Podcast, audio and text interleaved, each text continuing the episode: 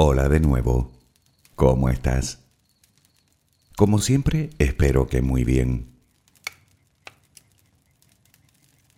Varios días llevo pensando en cómo empezar este audio y he decidido hacerlo con una obviedad. Nadie es perfecto. Sí, ya sé que lo sabías. Todos lo sabemos. Sin embargo, la pregunta que yo me hago es, ¿qué significa ser perfecto? ¿Dónde empieza y dónde termina exactamente la perfección? ¿Quién dice lo que es perfecto y lo que no? ¿La televisión? ¿La moda o tendencia del momento? ¿El gusto de alguien? ¿Qué es más perfecto? ¿Un abeto o una orquídea? ¿Una mariposa o una orca? Por supuesto que es una pregunta absurda. Me dirás que cada cual tiene su propia belleza su propio encanto y su propio cometido en este mundo. Claro que sí. Además, estarás de acuerdo conmigo en que es ridículo comparar dos creaciones de la madre naturaleza, ¿verdad que sí? Debe ser que nosotros no lo somos. Será por eso que nos comparamos tanto y hacemos lo que sea para parecernos los unos a los otros. ¿No lo crees tú?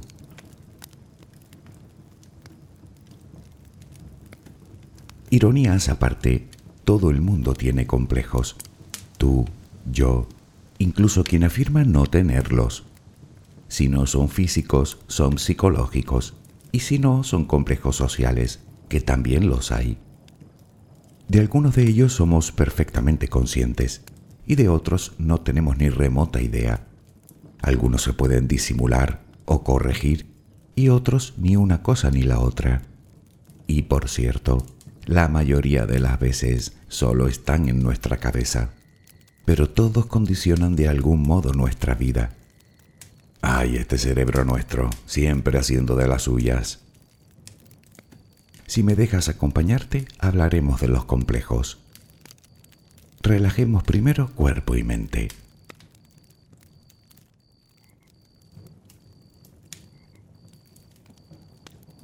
Adquiere la posición que prefieras para dormir. Lo importante es que estés cómoda o cómodo. Puede que no encuentres esa posición ahora. En ese caso, ponte boca arriba, con las manos a los costados y las piernas ligeramente separadas. Relaja los párpados. Intenta que no haya tensión en ellos. Primero realizaremos dos o tres respiraciones profundas, tomando el aire por la nariz y soltándolo por la boca. Hincha los pulmones y vacíalos. Inspira y suéltalo.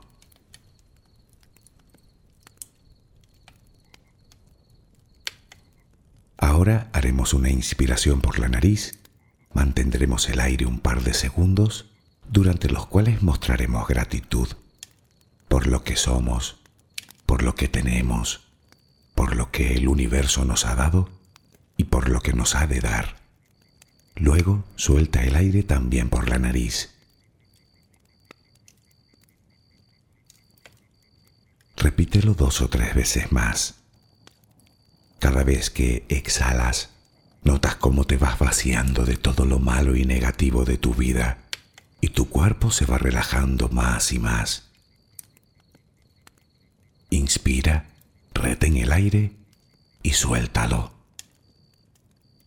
Deja que salga todo lo que te contamina. Inspira y suéltalo. Sigue respirando tranquila y acompasadamente. Intenta hacer la respiración abdominal, dejando que sea el estómago lo que se balancee con cada respiración. Inspira y suelta, sin forzarlo. Inspira y suelta.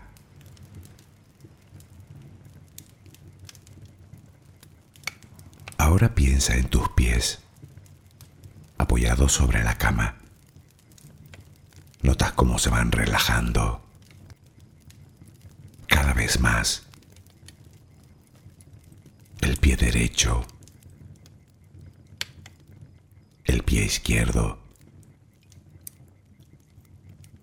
Ambos quedan totalmente relajados.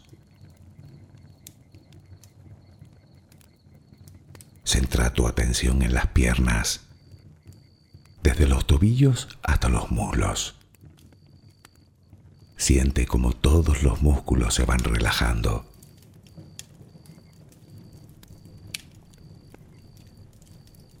La pierna derecha queda completamente relajada. La pierna izquierda se relaja también. Notas como tus extremidades inferiores han quedado completamente relajadas.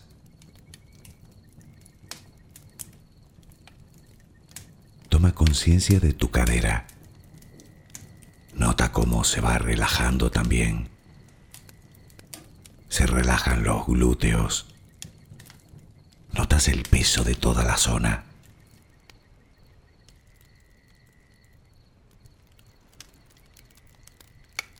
Piensa ahora en tu abdomen y en cómo los músculos de esa zona se van relajando también.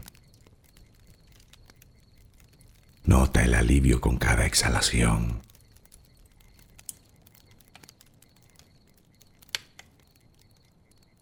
Piensa ahora en tu pecho. Nota cómo se relaja lentamente, cada vez más.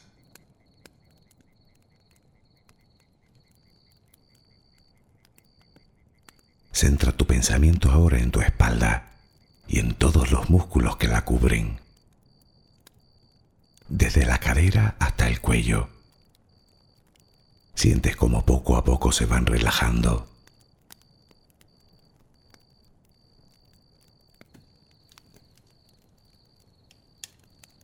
Percibes como los hombros también se relajan.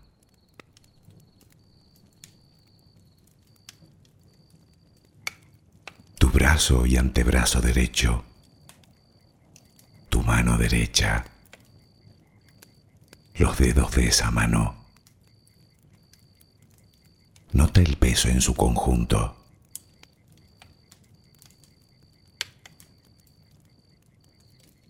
Tu brazo y antebrazo izquierdo, tu mano izquierda, los dedos de esa mano. Nota el peso.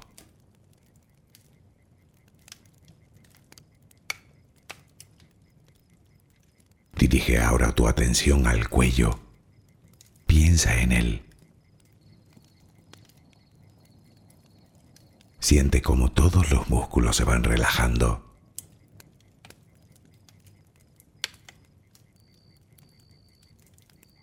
Tu mandíbula. Tus mejillas, tus párpados, tu frente. Se van relajando más y más todas las partes de tu cara y tu cabeza.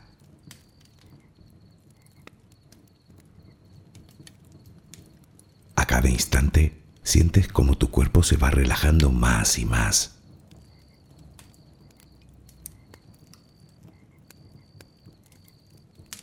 Ahora vuelve a tu respiración. Respiras de forma relajada. Notas el vaivén del estómago. Cada vez que exhalas, te notas más relajada o relajado.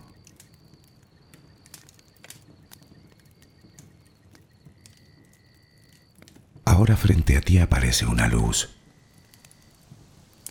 Mírala.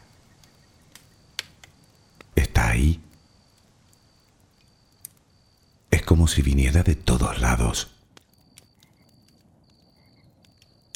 Es una luz muy bella y tranquilizadora. Ella quiere llegar hasta ti y tú la dejas, porque sabes que esa luz es amor.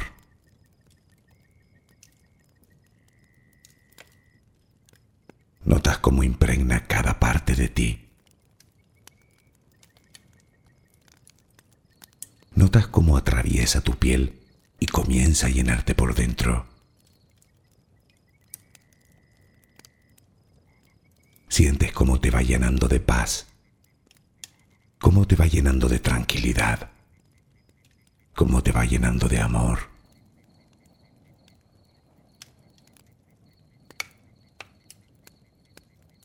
Poco a poco va desapareciendo de ti todo rastro de preocupación.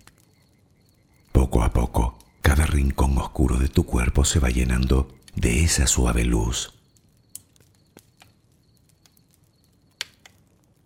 Sientes cómo te va purificando por dentro y por fuera.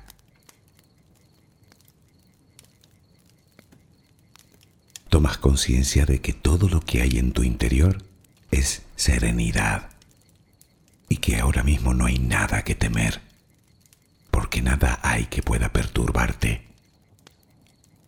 Tal es el poder de esa luz. La energía más poderosa del universo entra y sale de ti, te inunda, te protege, te enriquece, te purifica. Intenta permanecer en esa sensación de paz, en ese baño de luz. Solo respira serenamente.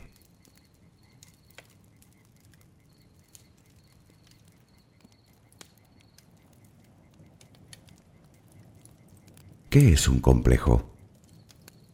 En psicología es algo así como un conjunto de sentimientos inconscientes adquiridos por experiencias vividas en la infancia y que influyen en la personalidad. Aunque lo que tú y yo entendemos bien es que un complejo es un rasgo físico o psicosocial que digamos nos preocupa. El problema aparece cuando nos preocupa más de la cuenta.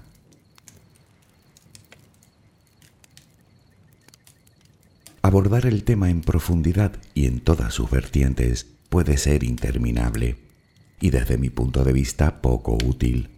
Así que nos ceñiremos a los complejos físicos, ya sabes, el peso, la estatura, la nariz, la piel y cualquier otro rasgo físico, que pueden ser infinitos. En general, este tipo de complejos afectan más a las mujeres que a los hombres, debido a la mayor presión que sufren por parte de la sociedad. Sin embargo, las cifras se van equiparando poco a poco. Las diferencias entre sexos, que existían hasta hace unas pocas décadas, están desapareciendo. Pero antes de meternos de lleno en los complejos corporales, repasemos primero los distintos tipos de complejos que existen para tener un concepto más amplio sobre el tema.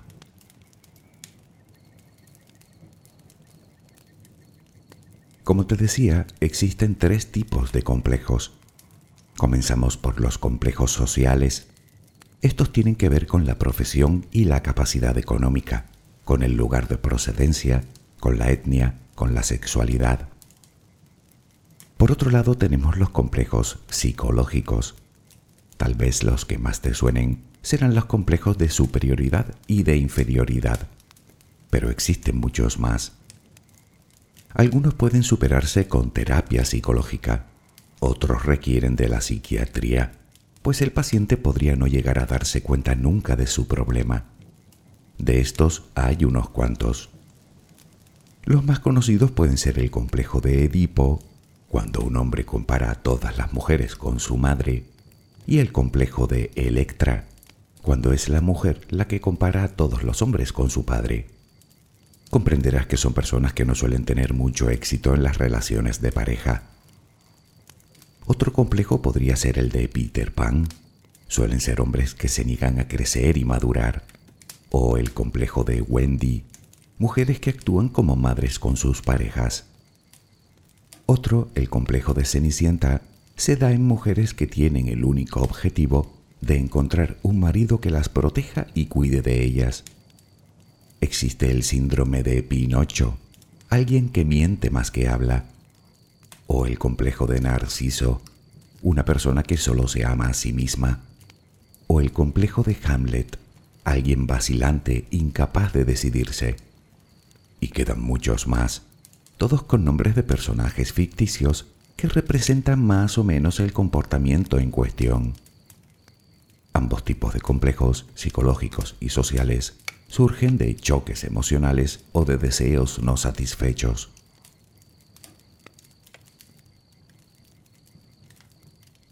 Por último nos quedan los complejos físicos. Son perfectamente detectables, así que el sujeto es absolutamente consciente del origen de su malestar. En realidad, son simples respuestas que crea nuestra propia mente ante una diferencia con los demás. La mayoría de las veces ni siquiera son reales, son percepciones distorsionadas de nosotros, que pocas veces se corresponden objetivamente con nuestra realidad y que aparecen cuando nos comparamos con otras personas o con determinados modelos impuestos. Cuando se le da demasiada importancia al hecho, aparecen los pensamientos irracionales que nos llevan a la inseguridad, a la falta de autoestima y por supuesto a la falta de fe en nosotros mismos y en nuestras capacidades. Y es que muchas veces los complejos físicos van acompañados de un claro complejo de inferioridad y naturalmente esto afecta notablemente a nuestras relaciones y por ende a toda nuestra vida. Si llevamos esta circunstancia más al extremo, nos encontraremos con un verdadero trastorno, llamado trastorno dismórfico corporal, lo que antes se conocía como dismorfofobia, que consiste en una preocupación desproporcionada por algún defecto propio, ya sea real o imaginario. Las personas que lo padecen viven una auténtica obsesión. Creen que todo el mundo ve su defecto como ellas, y eso les genera verdadera angustia, lo que les conduce a desequilibrios emocionales, tales como depresión, aislamiento social o incluso trastornos de la conducta alimentaria.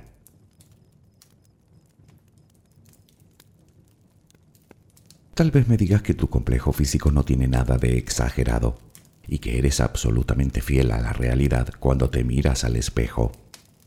Puede ser. Aunque yo te sugeriría que no creyeras todo lo que crees, porque lo cierto es que solemos equivocarnos con muchísima facilidad. Entre otras cosas porque muchas de esas creencias no son nuestras. ¿Qué quiero decir? Que a veces ese defecto ni siquiera existe como tal, simplemente alguien nos lo hizo creer.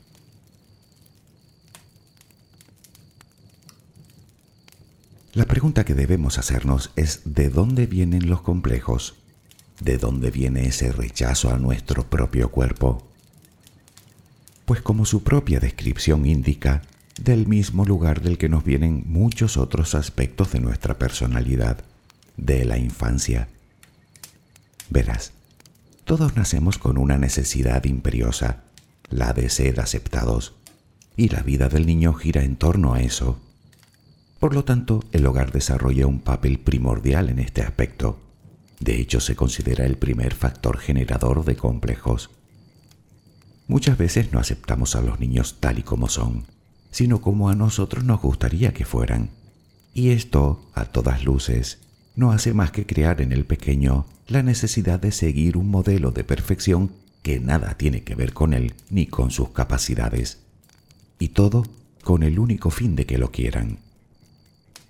Además, a esto hay que sumar que generalmente los padres ya están condicionados con sus propios complejos, así que algunos de estos serán transmitidos a sus hijos. El segundo foco principal de complejos es la escuela. Ya sabes lo cruel que puede ser la sinceridad en los niños, capaces de convertir cualquier pequeña diferencia en todo un abismo.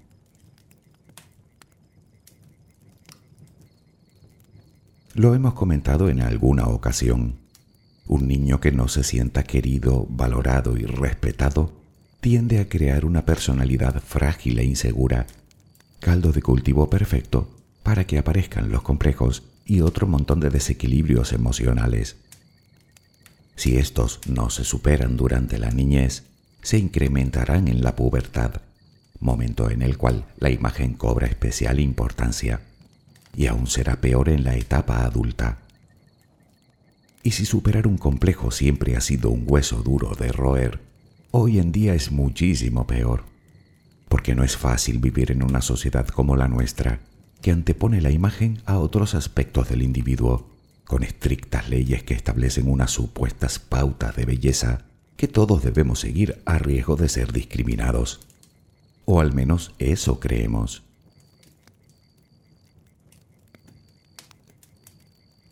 Te daré un dato para que te hagas una idea.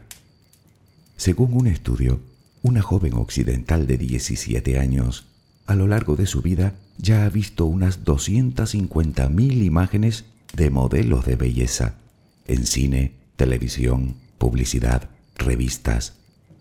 Así, es normal que más del 70% de los adolescentes aborrezca su cuerpo y que menos de un 10% de las mujeres adultas se vean realmente atractivas. En fin, no creo que sirva de mucho continuar escarbando en el origen de los prejuicios. Tú tienes los tuyos y yo tengo los míos. Punto. Me parece que aquí lo más útil es aprender a superarlos.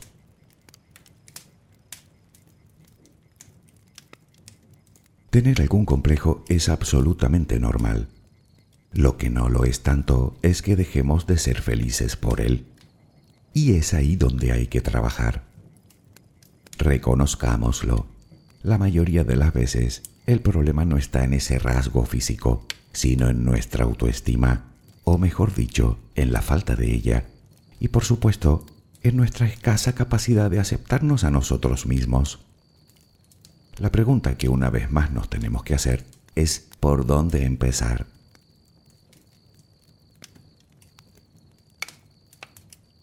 Bien, tenemos un rasgo físico que no nos gusta en absoluto. En realidad, solo disponemos de dos alternativas. Una es disimular o modificar ese rasgo y otra es aceptarlo. Claro que no será lo mismo tener unos kilos de más que ser bajito de estatura. El primero puede corregirse, el otro me temo que no es tan fácil. Pensarás que dependiendo del complejo deberemos actuar en consecuencia, es decir, que tienen distintas soluciones. Bueno, sí y no. No hay nada de malo en intentar esconder o disimular o incluso eliminar ese rasgo en cuestión que nos perturba. Claro que no. Pero si no nos aceptamos antes, tapar o corregir un complejo solo hará que aparezca otro. Es lo que sucede con la cirugía. Puede que hayas pensado en ella como solución a tu complejo, y estás en tu derecho, pero déjame decirte algo al respecto.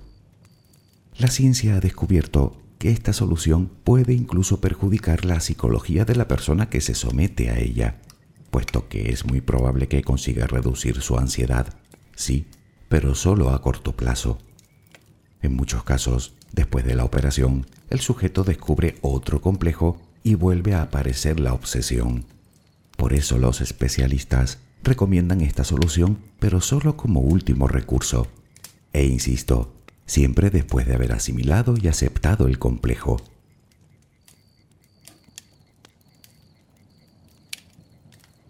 Todo esto quiere decir que el problema que subyace detrás de casi cada complejo es un rechazo hacia nosotros mismos. Te lo diré de otra forma. Cuando amas a alguien, amas tanto sus virtudes como sus defectos, incluso físicos. Bien, lo que yo te propongo, bueno, en realidad lo que te propone toda la comunidad científica, es reconstruir primero nuestra autoestima, a aprender a aceptarnos, a querernos con nuestras virtudes y nuestros defectos. Tal vez necesitemos para ello la ayuda de un terapeuta. En ese caso, acudamos a uno. Aunque la mayoría de las veces el trabajo lo podemos hacer nosotros mismos, con paciencia.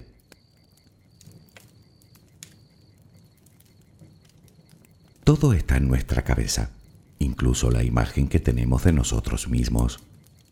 Así que como paso fundamental, debemos descubrir la raíz de nuestro complejo que, como comentamos antes, suele estar en el bajo concepto que tenemos de nosotros. Y no hace falta que te diga que la autoestima se trabaja con pensamientos y actitudes positivas, porque esa es la manera que tenemos de ganar en confianza y seguridad. precisamente las cosas que los complejos suelen menoscabar en nosotros. Esta es la clave para vencer un complejo, aceptarlo y asimilarlo. Y por supuesto, cambiar nuestro enfoque. Quiero decir que es mucho más recomendable restar importancia al complejo y centrarnos en potenciar nuestros puntos fuertes, nuestro lado positivo, que estar todo el día hablando y pensando en lo que nos molesta. Con esto conseguimos desviar la atención hacia la parte de nosotros que sí que nos gusta, que será lo que mostremos a los demás.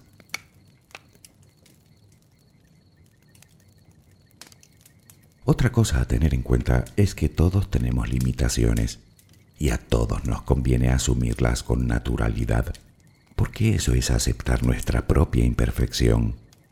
Se trata de ser realistas y saber hasta dónde podemos llegar, que dicho sea de paso, generalmente es mucho más lejos de lo que creemos. Debemos valorarnos por lo que somos, no por lo que los demás esperan o digan de nosotros. Vivir buscando constantemente la aprobación de los demás es muy poco recomendable. El desgaste es enorme.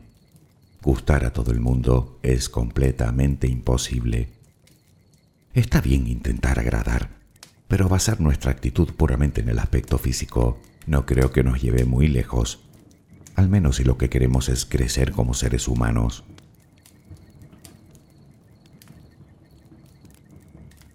Piensa en personas que admiras profundamente o que amas más allá de sus defectos y virtudes. Supongo que serás consciente de que ellas tampoco son perfectas ¿Qué grado de importancia les das a sus complejos? Piensa en tu vida, en todo lo que has logrado, en todos tus éxitos personales y laborales. Piensa en la gente que te quiere de verdad. ¿Realmente crees que los complejos son tan importantes? Puede que lo sean para determinadas personas. Yo lo que te recomiendo es que a esas las mantengas bien lejos de ti Está claro que el aislamiento social no es bueno. Limitar nuestras interacciones con otras personas debido a nuestro complejo no hará más que empeorar la situación.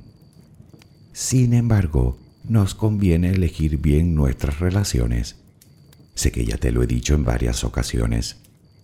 Te interesa relacionarte con personas tolerantes, positivas y sobre todo personas que te acepten tal y como eres Puedes comentar con ellos tu complejo y escuchar otros puntos de vista. Tal vez logres verlo menos grave de lo que lo ves ahora.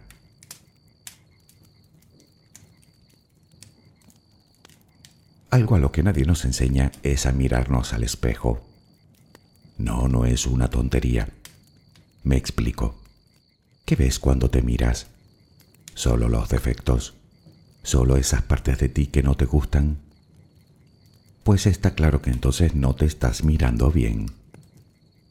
Para empezar, uno ve lo que quiere ver, y delante del espejo también. Por otro lado, que no te gusten a ti no significa que sean espantosas. Reconoce al menos que esa es solo tu apreciación subjetiva. Probablemente alimentes tu complejo con encantadores comentarios del tipo estoy horrible o parezco un no sé qué sin plantearte siquiera que todo depende primero de con quién te compares y segundo del gusto de cada uno. Dime, ¿no crees que eres mucho más que eso? ¿Que todos somos mucho más de lo que dejamos ver?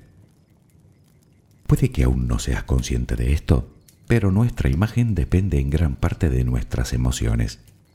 O dicho de otra manera, nuestro físico refleja el cómo nos sentimos lo que a su vez alimentamos con el pensamiento. ¿Y si empiezas a mirarte al espejo como lo que eres, como un ser humano, único, irrepetible, irreemplazable, original, lleno de cosas maravillosas tanto por dentro como por fuera? Por favor, no eres un objeto que hay que retocar. Mira, te voy a mandar una tarea. A partir de ahora, cada vez que te mires al espejo, te dices con una gran sonrisa, me quiero y me acepto como soy. No importa, tú dilo.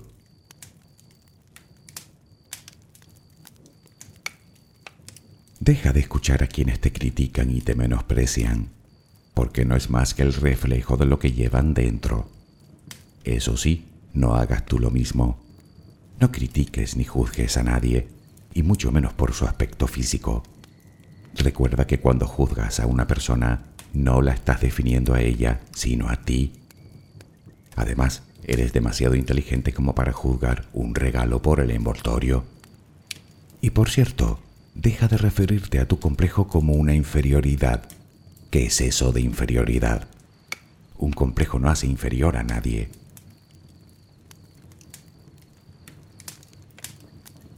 Todos tenemos algo en nuestro físico que no nos gusta, pero no por ello tenemos por qué ser unos acomplejados. Todos los complejos se pueden superar si se trabaja adecuadamente. Y aunque siempre podemos pedir ayuda, tenemos que tomar conciencia de que el físico no lo es todo. Además, dicen que, al contrario de la belleza, el encanto nace del olvido de uno mismo. Estar guapos está bien, pero sentirnos guapos está mucho mejor. Y se consigue sobre todo cultivando la seguridad en nosotros y evitando a toda costa el diálogo negativo. Es un hecho que cuando estás bien por dentro, relativizas mucho más la importancia que le das a la apariencia. Pero sobre todo, libérate de la necesidad de compararte. Métetelo en la cabeza. Eres incomparable. Tú eres tú y yo soy yo, y todos somos especiales. Todos somos valiosos a nuestra manera.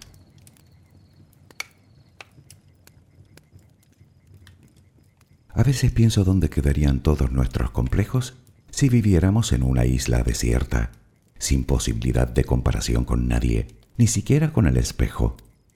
¿Te lo imaginas? Particularmente a mí esta reflexión me ha hecho darme cuenta de lo importante que soy para el mundo de la imagen. Es más, yo diría que soy imprescindible. Piénsalo, sin tipos feos como yo, los guapos no destacarían. ¿Importante? No, lo siguiente. en fin, espero que mañana tengas una maravillosa jornada. Que descanses. Buenas noches.